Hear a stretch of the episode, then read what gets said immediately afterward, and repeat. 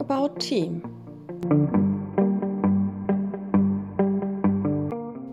Die Hauptamtlichen.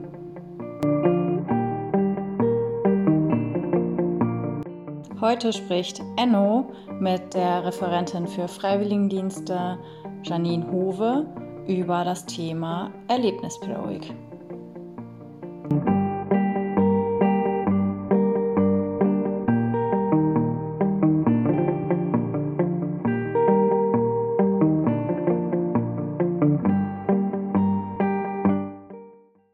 Herzlich willkommen. Wir stellen in einer Reihe hier die Hauptamtlichen vor. Ich bin Enno und habe zu Gast die Bildungsreferentin Janine vom Jugendwerk. Hallo Janine. Hallo Enno. Na, wie geht's? Sehr gut. Ich habe Feierabend, aber ich bin noch wach und äh, habe äh, Bock auf das Gespräch mit dir. Sehr schön. Hm, ich würde sagen, wir kommen einfach direkt zur Sache. Erzähl mal was über dich. Wer bist du so? Ja, ich glaube, die meisten verbinden mich zuerst mit meinem Sport, weil ich äh, sportverrückt bin und jeden Tag Sport machen muss. Ansonsten bin ich unausgeglichen.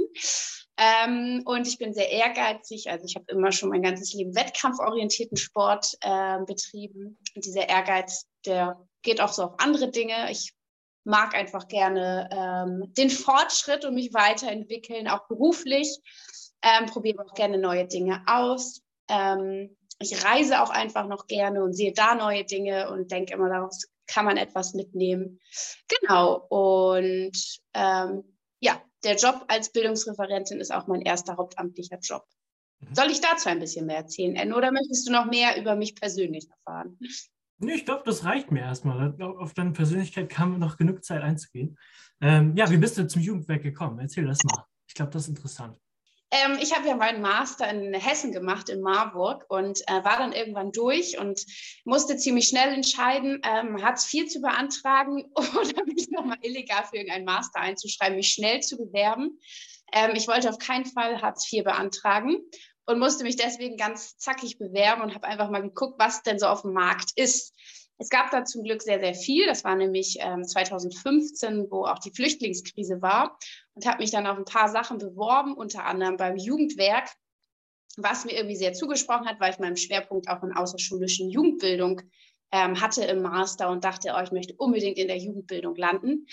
Und ähm, genau, habe mich auf die Stelle beworben, wusste auch, dass es um den Bundesfreiwilligendienst Ü27 ging, mhm. habe das aber Shift in meinem Vorstellungsgespräch, bis ich dann darauf äh, hingewiesen wurde, wie ich denn damit umgehen würde, wie ein 50-Jähriger, der ein Warm-up oder ein Hallo wach, wie es beim Jugendwerk genannt wird, verweigern würde, wie ich damit umgehen würde. Das war, glaube ich, auch die einzige Frage zum Bereich Ü27. Mhm. Genau, also so bin ich eigentlich hingekommen. Ich kannte das Jugendwerk vorher gar nicht, bin aber sehr froh, dass ich über die Bewerbung oder die Ausschreibung gestolpert bin. Ja, und dann im Bewerbungsgespräch war wahrscheinlich dein Ehrgeiz geweckt. Weißt du noch, was du geantwortet hast? Mm, das weiß ich, glaube ich, relativ gut noch. Ähm, ich meinte, das kommt total drauf an, also mhm. wie die Gruppe schon mal ist, wie die Stimmung bei dem ist. Das kann ja auch mal einfach so ein, Down sein. Dann würde ich es versuchen, mit ein bisschen, ähm, ne, und wenn ich den schon kenne und so weiter, mhm. mit Enthusiasmus ihn zu überzeugen. Und ansonsten würde ich wahrscheinlich einfach so mal mit dem sprechen, ob der das total mistig findet, ähm, ob das für ihn in Ordnung ist, dann einfach dabei zu sein und zuzugucken. Mhm. Oder würde auch mit der ganzen Gruppe das Gespräch, Gespräch suchen. Also sehr situationsabhängig würde ich ja. reagieren. Ja, das ergibt Sinn. Mhm. Also ehrgeizig bist du, das haben wir jetzt gelernt. Und dazu kommt, dass du dann auf Menschen zugehst und äh, ja, ihnen so ein bisschen auch ja, entgegenkommst und guckst, was sie ähm, benötigen könnten. Mhm. Was für ein Tiertyp bist du eigentlich? Also, ich habe mal diesen Test gemacht, aber ich habe den auch, glaube ich, nur ein, mit einer Seminargruppe gemacht. Mhm. Relativ am Anfang, weil ich gar kein Freund von diesem Test bin. damals, vor fünf Jahren, bin ich ein Tiger gewesen, also eine Mischung aus Tiger und Igel. Mir wurde mhm. gesagt, eine ganz schreckliche Mischung, aber so ist es nun mal. Wobei ich ja diesen, diesen äh, Test auch sehr kritisch sehe und Mhm. Ich glaube, ich kann auch mal ein Bär sein. Das glaube ich aber am seltensten, aber auch mal ein Hase. Ja. Welche Vorteile würdest du denn darin sehen, einen, einen Tiegel im Team zu haben? Ich glaube ja, dass man diese Verbindung, das ist so selbstbewusst, wie heißt das? Ähm, Weihräucherei. naja, fast. Selbstbeweihräucherung? Ähm, genau, das ja. habe ich gesucht. Ähm, ein Igel ist ja eher ein sensibler und aufmerksamer Typ und ein Igel immer sehr voranschreitend und fordernd. Mhm. Und wenn das vielleicht gut zusammenkommt an einem Tag, kann das, glaube ich, sehr positiv sein, ähm, weil sich das so gegenseitig die Balance halten kann. Aber es kann natürlich auch mal nicht so gut zusammenpassen. Und dann geht vielleicht auch mal was verloren, aber ja, ja. das gibt es sicherlich auch mal bei mir. Das hat, glaube ich, aber jeder mal, mal seine guten und seine schlechten Tage. Vor fünf Jahren ist, ähm, hast du den Test mal gemacht. Was, was meinst du, äh, wie hast du dich verändert in der Zeit? Das ist ja doch schon, schon eine beachtliche äh, Zeitspanne. Na, spannend, ne? Mhm. Ich glaube, ehrlich gesagt, mh, hm, gar nicht so, so krass. Also ich glaube, äh, was Wissen angeht und so weiter, aber ich würde sagen, dass so meine Persönlichkeit relativ stabil geblieben ist. Mhm. Also vielleicht manche Dinge jetzt anders ansprechen. Also ne, so was äh, Fragetechniken vielleicht angeht ja. oder ähm, ich habe nochmal irgendwie mir Wissen dazu geholt, wie ich mit bestimmten Gruppensituationen anders umgehen kann, ähm, durch, durch Lesen, aber auch natürlich dem Austausch mit den Ehrenamtlichen, meinen Kolleginnen. Ich glaube, ich könnte mir vorstellen, dass es wahrscheinlich immer noch in diese Richtung gehen würde. Mhm. Also du fährst auf Seminare und du warst, glaube ich, die Einzige, die eine ganze Zeit lang auf die Ü27-Seminare gefahren ist. Richtig? Ja, ähm, das tue ich auch. Mhm. Ja, cool. Äh, fährst du auch noch auf die ähm, Seminare mit den U27-Leuten?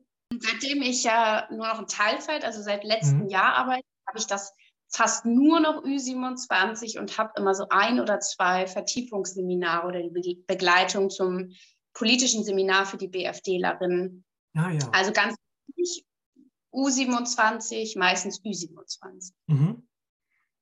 Okay. Ähm, ja, was, was nimmst du da mit? Was darf nicht fehlen in deinem Koffer? Auf die Seminare. Mhm. Ja, am liebsten tolle Ehrenamtliche. Schneid. Das ist. Nein, das macht ja einfach schon ganz, ganz viel aus, wenn man, also Teamarbeiten hat einen ganz großen Vorteil. Ähm, ne, Gruppe und ein Team das Team, da verteilen sich die Belastungen, die Kompetenzen, die verschiedenen kann man nutzen, die Tagesperformance kann man nutzen ähm, und auch die Gruppe gegen, äh, kann, kann schauen, okay, welcher, welches Teammitglied spricht mich heute am besten an. Ja, vier, sechs Augen sehen mehr als zwei. Also äh, ein gutes Team ist ganz, ganz, ganz, ganz viel wert. Das schätze ich sehr, sehr, sehr wie gehe ich noch auf ein Seminar? Ich bin eigentlich immer sehr gut vorbereitet. Ähm, das ist mir wichtig. Ich könnte zwar auch so hinfahren, aber ich habe dann auch so meinen persönlichen Anspruch, dass ich das sehr gut machen möchte für die Teilnehmenden und mhm. dafür mag ich auch gerne gut vorbereitet sein. Und ich muss auch selber immer sehr hinter dem Thema, den Methoden, dem ganzen Wochenplan und so weiter äh, stehen. Also wenn ich jetzt selber denken würde, oh, irgendwie das ist unrund oder das ist irgendwie ein bisschen lahm oder ich weiß nicht was, dann könnte ich auch nicht auf Seminar fahren, sondern ich müsste selber da irgendwie Bock drauf haben und denken, das ist, das ist gut und spannend geplant, je mhm. nach Zielgruppe und so weiter und so fort. Ja, also ähm, die Vorbereitung ist ähm, anscheinend ein, ein wichtiger Punkt. Und das ist auch was, was du quasi als Kompetenz äh, in das Team mitbringst. Äh, was wünschst du dir von Leuten, die in dein Team kommen? Oh, natürlich, dass die einfach Bock darauf haben. Ähm, das, der Bock kann ja aus unterschiedlichen Sachen kommen. Entweder wollen die sich persönlich weiterentwickeln oder die wollen das für ihr Studium, für ihre Ausbildung irgendwie nutzen. Das finde ich total gut und finde das auch total schön, wenn das offen kommuniziert wird und man dann auch schauen kann, okay, was braucht diese Person vielleicht, damit sie irgendwie vorankommt. Also ich glaube, das ist ein ganz, ganz wichtiger Bestandteil von unserer mhm. Arbeit. Ähm, und dann ist mir auf der anderen Seite auch so eine Ehrlichkeit ganz wichtig, also eine offene Kommunikation, ähm, zu sagen, wenn der Schuh drückt, zu sagen, wenn gerade zu viel Stress ist, ähm, zu sagen, wenn es auch richtig gut läuft, ist auch immer wichtig. Ja, also das klingt ja auf jeden Fall, äh, als ob du da schon ähm, ja, eine, eine Menge Vorstellung hast, ähm, wie ein gelungenes Seminar aussieht. Ähm, was sollten denn Teamende wissen über dich? Also genau, mir ist, glaube ich, ganz wichtig, dass ähm, das Seminar irgendwie gelingt, also dass das für die Teilnehmenden am Ende eine gute Veranstaltung ist. Das muss, glaube ich, jeder wissen, dass das meine erste Priorität ist. Das heißt nicht, dass ich meine Team deswegen hinten liegen lasse.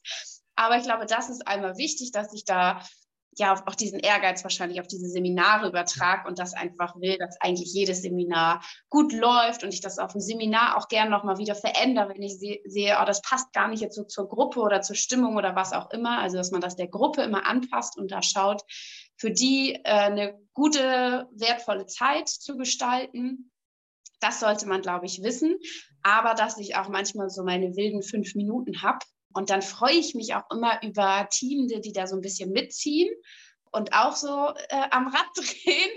Aber es ist auch immer gut und wichtig, so ein, zwei, je nach äh, Größe, brauche ich auch immer ruhige Gegenpole. Also da bin ich immer auch entspannt und freue mich. Also ich liebe es, sehr gemischte Teams dabei zu haben. Das spricht, entspricht dann ja, vielleicht können wir wieder auf diesen tollen Tiertipp zurückkommen. Deswegen mag mhm. ich diesen Test auch nicht. Das entspricht vielleicht meinen Tiegel, dass ich auch so Tiger und Igel dabei habe. Da bin ich auch ausgeglichen, aber mhm. jetzt hier in, in, in Stereotypen. Mhm.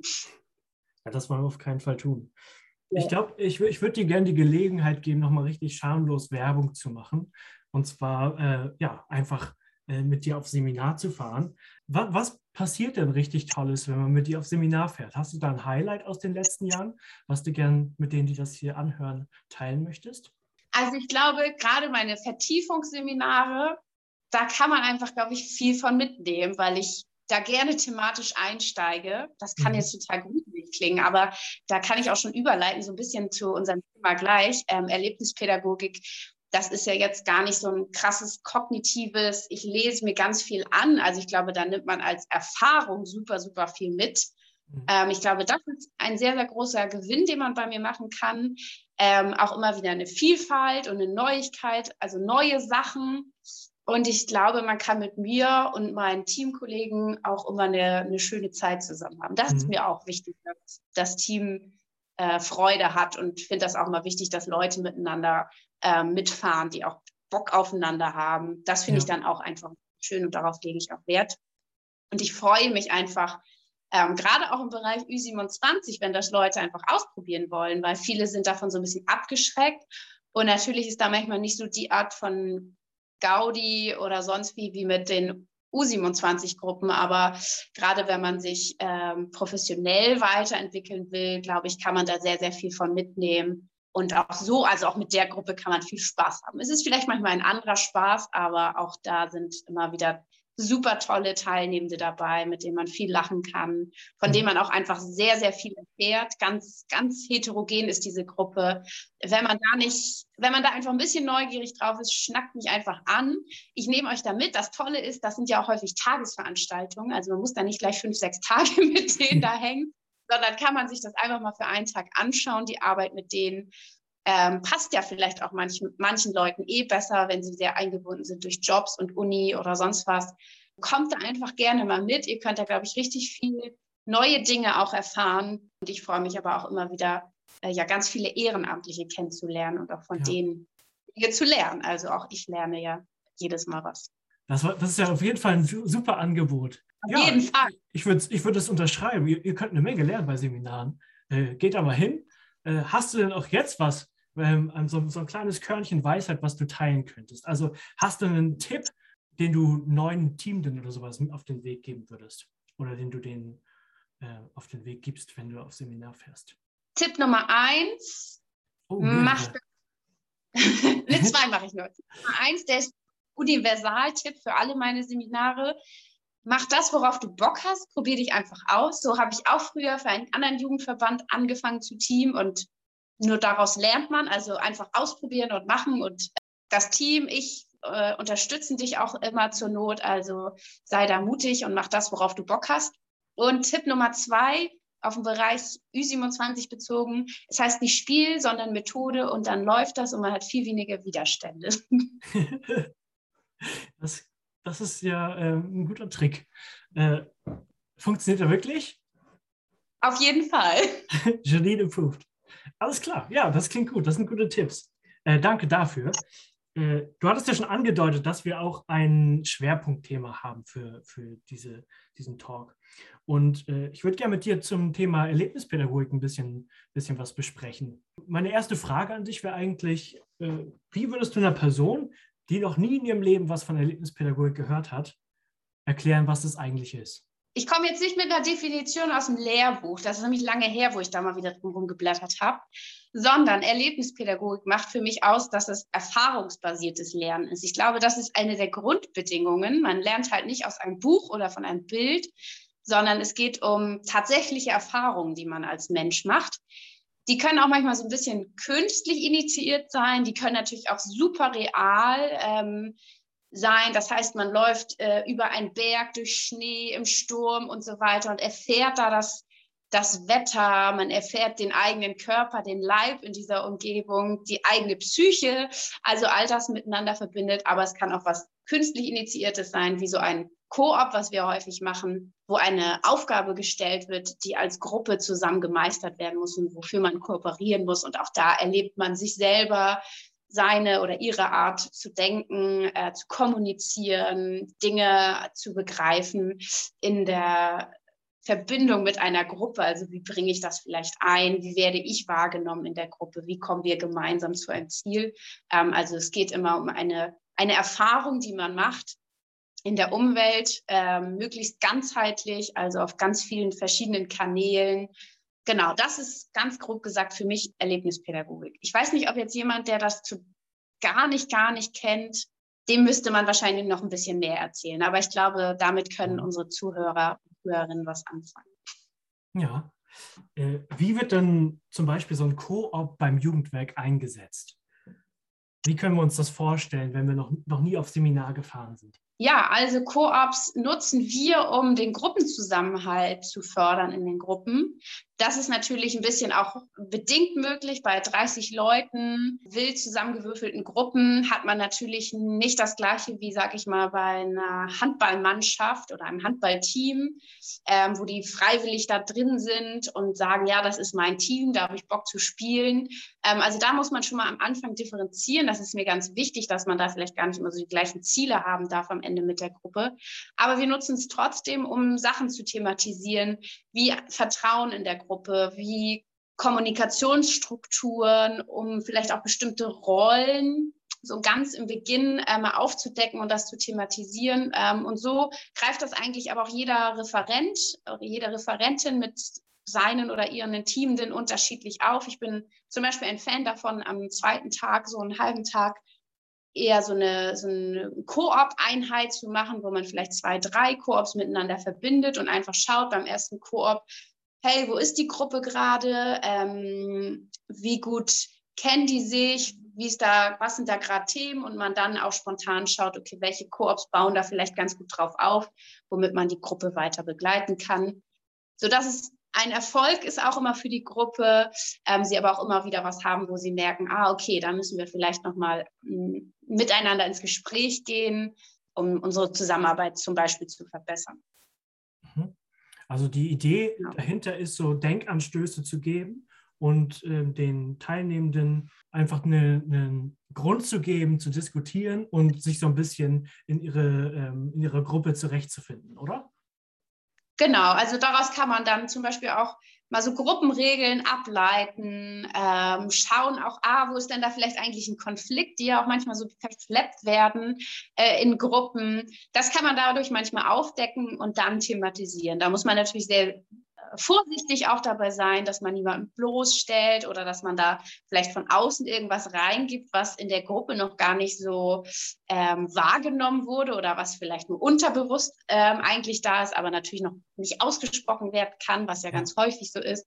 Also da muss man sehr vorsichtig mit umgehen, aber auch je nach Koop, finde ich, können manche Koops auch einfach mal ähm, gespielt oder durchgeführt werden.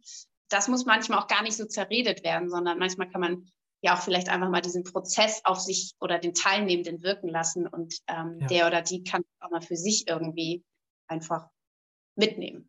Das heißt aber auch, ähm, dass du ja eine gewisse Rolle einnimmst. Du hattest eben gesagt, du willst niemanden bloßstellen oder man muss es nicht so zerreden. Ähm, also da, daraus können wir einfach schließen, dass wir häufig danach auch noch darüber ähm, sprechen mit den Teilnehmenden. Äh, wie würdest du denn deine Rolle beschreiben, wenn du so, ein, so einen Prozess begleitest? Bei Co-ops, es gibt ja noch andere ähm, Formen der Erlebnispädagogik. Ja. Co-ops ist ja so eine kleine Unterkategorie, die wir halt häufig auf den normalen Seminaren nutzen. Dann hat man eine neutrale, moderierende Funktion. Auch die Teamenden, je nachdem, wer das anleitet, hat dann so die Moderatorenfunktion. Ähm, die anderen Teamenden ist vielleicht auch ganz wichtig, sind häufig eher Beobachter, aber ähm, gerade da bei den Auswertungen finde ich, dass wenn jetzt mehr als zwei so den Hut aufhaben, können die auch den, also viele Köche verderben den Brei. Da muss man so ein bisschen aufpassen. Und sie sind auf jeden Fall neutral, moderieren Dinge. Ähm, wenn sie mal, also ne, stellen offene Fragen, reflektierende Fragen und ähm, haben zwar immer schon ein, ein Ziel, den sie vielleicht aus den Beobachtungen heraus ähm, für sich formuliert haben im Hintergrund, aber schauen natürlich und sind sehr prozessoffen, schauen einfach, okay, was kommt denn da eigentlich von der Gruppe und ähm, wohin führt das Ganze? Also wenn man mit einer genauen Vorstellung reingeht, ähm, kann das auch manchmal ganz äh, kontraproduktiv eigentlich für die Gruppe sein, sondern da muss man sehr spontan und dicht an der Gruppe dran sein ähm, und eine wichtige Funktion ist natürlich auch, äh, Grenzen einzuhalten. Also wenn man merkt, okay, da äh, läuft was irgendwie aus dem Ruder, dann ist man natürlich auch dafür da, um ja, Grenzen einzuhalten und auf die zu achten. Ja. Bevor wir zu der großen, weiten Welt der anderen Möglichkeiten, Erlebnispädagogik umzusetzen kommen, äh, würde ich trotzdem noch einen ganz kleinen Moment beim Koop bleiben. Und zwar äh, würde ich gerne von dir äh, wissen, hm, ja, wie vielleicht so diese Benennung des Ganzen, also zum Beispiel, das ist keine Methode, sondern ein Spiel, äh, wie, wie das eingesetzt wird. Also wir haben ja jetzt ein relativ ähm, trockenes Planspiel sozusagen. Was, was sagst du dazu, wie das Ganze ja einfach ein bisschen niedrigschwelliger gemacht wird? Wie wird das Ganze präsentiert? Mhm. Also ich bin immer sehr dafür, sehr transparent zu arbeiten mit den Gruppen und denen auch zu sagen, wir machen jetzt einen Vormittag zum Thema Gruppe und zum Beispiel Gruppe stärken. Das kommt ja auch darauf an, wenn es ein Einführungsseminar ist, ist es ja ein, vielmehr ein, ein noch kennenlernen, ähm, erste Rollen oder Typen in der Gruppe ähm, so mal aufdecken, dass so ein bisschen ähm, Sicherheit entsteht, vielleicht so leichtes Vertrauen auch wächst und natürlich bei ähm, späteren Seminaren kann man dann auch schon mal andere Themen anschneiden. Genau, aber da würde ich schon irgendwie dem, dem Kind so einen Namen geben, dass die wissen, ah, okay, das geht jetzt um, um uns als Gruppe. Ähm, und dann, finde ich, kann man aber ganz äh, unterschiedlich arbeiten. Also man kann das, finde ich, auch das einzelne Koop oder die verschiedenen Koop-Reihen, also die Kette in eine Geschichte miteinander verbinden. Das finde ich eigentlich auch manchmal ganz schön, so dass die ja. Leute mitgenommen werden, da irgendwie auch motiviert sind. Also dass jetzt nicht irgendwie zu sagen, baut da jetzt die Klötze aufeinander und ihr dürft da nicht in den Seilkreis reintreten, das habe ich noch nie gemacht. Ja. Sondern da baue ich dann schon immer irgendeine Geschichte rum, sodass die Leute dann auch so ein bisschen gecatcht sind und bei den Regeln, die man ja reingibt für so ein Koop, ähm, auch irgendwie da gerne zuhören und nicht gleich irgendwie anfangen, die Vögel zu beobachten oder so. Ja. Aber je nachdem, wenn es so eine Kette ist, kann man dann ja auch ganz gut meistens überleiten zum nächsten Koop. Und auch da kann man immer schauen, so eine Auswertung muss auch nicht immer nach einem Koop sein. Manchmal kann man auch vorher Sachen reingeben, das heißt dann so ein Frontloading machen, ähm, worauf dann die Leute achten können. Und ich finde auch nicht immer, dass man nur in der Gruppe danach zentral auswerten muss, sondern auch das kann man ganz unterschiedlich ähm, gestalten, da auch den Raum nutzen, ähm, Kleingruppen ähm, mit, mit Bildern arbeiten, mit der Körpersprache und so weiter und so fort. Also ähm, wie beim Koop selber kann man bei dem, was drumherum geschieht, genauso kreativ sein und sollte das auch immer der Gruppe anpassen und dem ja. Gruppenprozess. Da kann ganz schön sein, irgendwie so einen roten Faden als Geschichte durchzuziehen. Das, das klingt schön, ja. Okay, wie versprochen. Jetzt geht es nochmal um andere Möglichkeiten ähm, oder Anwendungsgebiete ähm, der Erlebnispädagogik. Was, was möchtest du da erzählen? Ich hatte ja schon einmal das große Glück, eine internationale Maßnahme zu machen, die erlebnispädagogisch ausgerichtet wurde. Ich werde dieses Jahr auch ein Vertiefungsseminar zum, Erlebnis, zum Thema Erlebnispädagogik machen.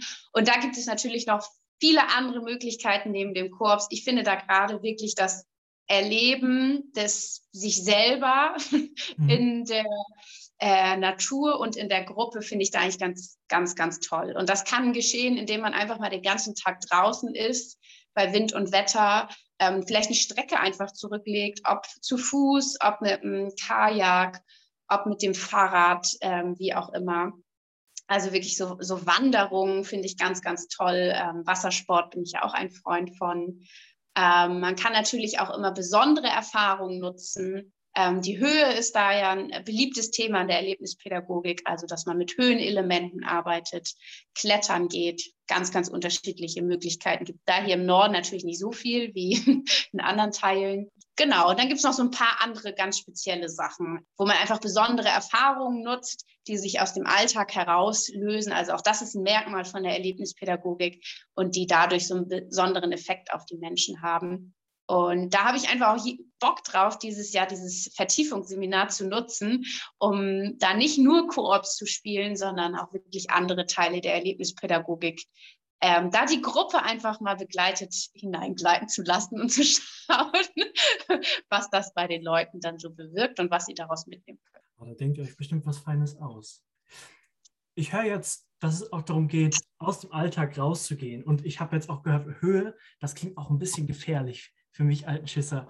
Meinst du, es ist ein, ein wichtiges Element, irgendwie so, so auch Grenzen vielleicht zu überschreiten oder auszutesten bei der Erlebnispädagogik? Enno, da bringst du mich auf einen Punkt, den ich ganz vergessen habe. ähm, und aber die, die Erlebnispädagogik, so Grundmodell ist das Modell der Lern- Zonen. Vielleicht haben wir schon einige gehört. Äh, man ist ja immer so, jetzt wir beide zu Hause sind in unserer Komfortzone. Ich sitze hier auf meiner Esstischbank, die sehr bequem ist. Ich weiß nicht, wo du sitzt. Also wenn wir uns sehr wohlfühlen, bedeutet das auch meistens, dass wir gar nicht so viel Neues dazu lernen, sondern ja, uns geht es einfach gut und wir leben so vor uns hin. Und wenn man da rauskommt, dann kommt man in so eine Lernzone, wenn es halt einfach unbequem wird. Das kann ganz unterschiedliche Anlässe haben. Das kann eine Prüfung an der Uni sein, die wird unbequem und dafür muss man dieses und jenes Buch durcharbeiten und die, die Folien. Aber das kann natürlich auch, sage ich mal, sein, ich kletter mal einen Baum hoch, der 20 Meter hoch ist und werde dadurch durch fremde Leute gesichert, denen ich jetzt auf einmal mein Leben anvertrauen muss. Genau, und darüber hinaus gibt es dann so, sozusagen die Panikzone. Also das ist da, wo man dann einfach zum Beispiel Prüfungsangst bekäme in der Klausur, weil alles dicht macht ähm, oder weil man wirklich äh, Panik hat, wenn man in die Höhe muss, was man natürlich dann auch nicht muss, sondern das sollte und ist auch immer alles freiwillig in der Erlebnispädagogik. Genau, da sollte man dann nicht hineingelangen, aber ähm, zwischen diesen Komfortzone und dieser Panikzone, irgendwo dazwischen findet sich quasi die Lernzone, wo es ein bisschen unbequem ist, wo man vielleicht neue Taktiken persönlich entwickeln muss, um das vielleicht mal zu überstehen oder da durchzukommen und das erfolgreich zu bewältigen. Und ähm, das möchte man eigentlich in der Erlebnispädagogik erreichen, dass die Leute so ein bisschen von der Couch mal hochkommen und ja, was Spannendes erfahren. Ja. Und dadurch vielleicht auch einfach komplett neue Strategien für ihr ganzes Leben finden. Hm. Das wäre schön. Ja. ja. Gibt es ein Erlebnis, was du hattest, wo du was fürs Leben gelernt hast? Oder ein, ein Abenteuer oder so? Oder eine Situation, vielleicht auch in einem Koop als Teilnehmende? Also ich muss sagen, dass ich ja in meinen Urlauben so quasi die Erlebnispädagogik selber lebe, wenn ich meine Wand mache. Und äh, ich merke auch immer mehr, dass ich, ja, extreme Wanderungen sind das jetzt ja nicht, aber nicht nur zwei Stunden raus aus ähm, dem Hotel um den Hausberg, sondern auch gerne mal so mehrere Tage autark unterwegs bin. Und da hatte ich einfach schon mehrere Erfahrungen, egal ob ich jetzt einen sehr, sehr hohen Vulkan nachts hochgestiegen bin, um den Sonnenaufgang über dem Atlantik. ich konnte auch den Pazifik sehen, deswegen musste ich kurz überlegen, da sowas zu sehen und da durch zu müssen, da in der Nacht und zu frieren auf irgendwie über 4000 Meter Höhe ähm, oder halt mehrere Tage durch Täler und so weiter zu wandern, wo einfach kein Mensch ist ganz im Jetzt und Hier sein zu müssen, sich selber vertrauen zu müssen, dass man das kann, dass man sich selber orientieren kann, dass man genug an Essen gedacht hat und solche Sachen. Und da werden manche, das wird alles ganz wesentlich nur und ähm, das finde ich total schön. Und das sind immer wieder Erlebnisse, die ich mache und Erfahrungen, die ich einfach liebe und wo ich glaube, das muss vielleicht nicht jeder machen, aber wo ich gerne mal Leute auch hinbringe, vielleicht ja durch das äh, V-Seminar, dass das irgendwie total was Positives sein kann, sowas zu erfahren und ja, sich selber da einfach viel, viel besser kennenzulernen. Inwiefern haben dann diese ähm, ja, außergewöhnlichen Erfahrungen einen Einfluss auf deinen Alltag? Ich zehre davon ganz viel, wenn mhm. was Stressiges ist. Äh, sind das einfach wunderbare Erinnerungen, die man hat. Ähm, oder man weiß auch einfach, dass man viel mehr vielleicht schaffen kann, als man in dem Moment denkt, was man schaffen kann. Also dieses Selbstvertrauen in einen selber wächst, glaube ich, sehr. Ja, ich glaube, das ist etwas, das sind so die ersten Punkte, die mir einfallen. Mehr habe ich da noch nicht drüber nachgedacht. Mir würde mhm. vielleicht noch mehr einfallen. Das reicht gerade. Ja, aber ich, ich finde, das deckt sich mit dem, was du eben erzählt hast. So dieses, ich muss jetzt in mich selbst vertrauen, gehe durch die Pampa und äh, ich werde schon irgendwo ankommen. Und das hast du halt geschafft. Ne? Und ich kann mir vorstellen, dass du dann da in deinem ähm, Alltag, außer ich bin schon mal durch die Pampa gekommen, allein ohne irgendjemanden, dann. Doch, das, das, das scheint schlüssig zu sein. okay. Puh, da habe ich, hab ich ja Glück gehabt. Gibt es noch etwas, was du unbedingt zur Erlebnispädagogik erzählen möchtest? Ich überlege noch, ob auf irgendwas auf den Seminaren äh, gerade bezogen. Ähm, auch da erf erfährt man immer wieder Überraschungen. Also auch da glaube ich, ähm, auch wieder für unsere Teamenden, da, da erlebt man einfach auch manchmal wilde Dinge, ähm, wo man auch wieder ganz viel draus lernt. Ja, Im Verhalten von anderen Menschen, das bezieht man ja doch manchmal auf sich selber und das bringt einen zum Nachdenken. Und da habe ich einfach schon ganz, ganz wilde Sachen erlebt ähm, bei, bei Gruppen, ähm, die ganz starke Emotionen hervorgerufen haben oder ganz soziale oder auch überhaupt nicht soziale Verhaltensweisen untereinander zum Vorschein gebracht haben. Aber es ist auf jeden Fall, finde ich, eine ganz spannende Methode, sich mal aus dem Stuhlkreis zu erheben, was anderes zu machen und finde das einfach spannend und herausfordernd, da meine Gruppe zu begleiten. Und das teile ich auch einfach gerne, dieses Wissen, weil ich glaube, wenn man später mit Gruppen arbeiten möchte, für alle die, die das tun, ähm, kann man da ganz, ganz viel von lernen aus der Erlebnispädagogik. Danke ähm, für, die ganzen, für dein ganzes Wissen, was du hier mit uns geteilt hast. Das war sehr nett von dir. Hm, zum Abschluss spielen wir in diesem Format immer ein kleines Spiel. Und du bist natürlich herzlich eingeladen mitzumachen. Das ist ein Assoziationsspiel. Und mhm. ich darf auch mitspielen, das ist toll. Ähm, ja. Ich sage einfach ein paar Worte. Ähm, zu jedem Wort darfst du einfach das sagen, was dir in den Kopf dazu kommt. Ein, zwei Worte oder ja, was dir halt so einfällt dazu. Dann mache ich das Gleiche und dann kommen wir zum nächsten Wort. Ähm, das erste Wort ist Seminar. Oh, Freude, wenn die einfach wieder real stattfinden. ich habe, äh, ich würde sagen, ähm, Gruppe. Homeoffice. Oh, platter Hintern. ja, für mich ist Entgrenzung. Kooperation. Deine Sachen, die klingen viel klüger. Was du? Kooperation? Ja. Meine erste Assoziation ist aber überhaupt nicht meine, aber das ist der Eindruck manchmal von Gruppen. Ich habe gerade an so eine Gruppe gedacht und ich habe für die ist das manchmal so ein notwendiges Übel. Ah, ja. Das war so irgendwie gerade eine Erinnerung, die ich hatte. Ja für mich ist so, so die Menschheit wäre nichts da ohne, ohne Kooperation. Ja. Auf jeden Fall, stimme ich zu. Milchshake. Hatte ich ewig nicht mehr. Als Teenager, Teenager, ich sag Teenager, junger hm. Teenager. Ja, lieber Eiskaffee, glaube ich. Schallplatte. Assoziation zu Schallplatte. Eine fabelhafte Welt der Am Amelie. Hm, bei mir wäre es Nevermind. Nähmaschine irgendwas, die Fadenspannung. Es funktioniert. Da war immer so ein Fehler. Das klingt nach einer Frust. Ja, äh, basteln? Jetzt noch der letzte Kindheit. Oh, Freiheit. Oh, cool, ja. Für mich wäre es Neugier. Sehr bewundernswert irgendwie. Hätte, hätte ich gerne mehr und muss ich immer wieder mehr auch ins Gedächtnis rufen.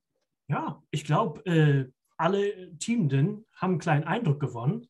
Äh, magst du noch was zum Abschied sagen? Ja, Enno, ich möchte mich bei dir bedanken, dass du dir diese Zeit genommen hast. dass du von mir am Ende Spiel gespielt hast. Sowas liebe ich, ja. Extra ähm, ja, und ich, ja, ein Spiel. ja. Nein, äh, und also auch vielen Dank allen Zuhörenden, dass ihr euch vielleicht bis jetzt zum Ende äh, euch mich mir angetan habt. Oh. ähm, Nee, genau. Und ähm, ich, ich freue mich immer, neue Gesichter, alte Gesichter bei mir in der Geschäftsstelle zu sehen oder mit denen zu telefonieren. Also meldet euch gerne. Und Enno, vielen, vielen lieben Dank ähm, für das, das liebe Interview und die netten Fragen. Ja, danke auch. Hat Spaß gemacht. Tschüss, Leute.